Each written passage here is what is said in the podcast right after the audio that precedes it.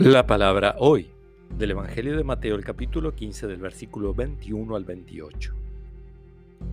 Jesús partió de allí y se retiró al país de Tiro y Sidón.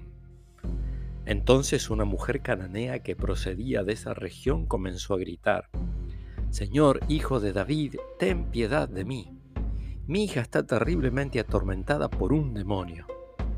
Pero él no le respondió nada. Sus discípulos se acercaron y le pidieron, Señor, atiéndela porque nos persigue con sus gritos. Jesús respondió, Yo he sido enviado solamente a las ovejas perdidas del pueblo de Israel. Pero la mujer fue a postrarse ante él y le dijo, Señor, socórreme. Jesús le dijo, No está bien tomar el pan de los hijos para tirárselo a los cachorros. Ella respondió, Y sin embargo, Señor, los cachorros comen las migas que caen de las mesas de sus dueños.